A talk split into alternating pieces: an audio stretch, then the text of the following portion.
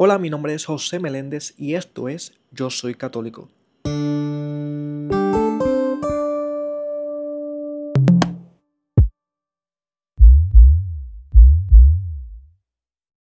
Bueno, hoy se celebra Nuestra Señora de Lourdes. Es una advocación mariana que se refiere a las 18 apariciones que Santa Bernardita afirmó haber presenciado en 1858 en la gruta de Massaville, en las afueras de las ciudades de Lourdes, en Francia, en las estribaciones de los Pirineos.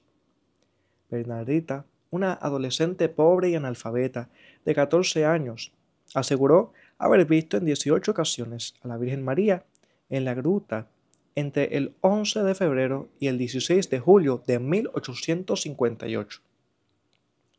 La Virgen se le aparecía como una señora joven, vestida de blanco, con una cinta de color azul a la cintura, con las manos juntas en actitud de oración, un rosario colgando de su brazo y una rosa dorada en cada pie.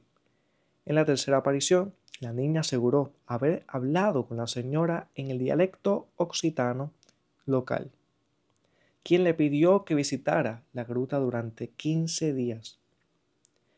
La Iglesia Católica invoca a Nuestra Señora de Lourdes como patrona de los enfermos,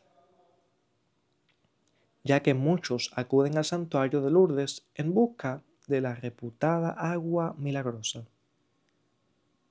El santuario de Lourdes es uno de los más visitados del mundo, con aproximadamente 8 millones de peregrinos cada año.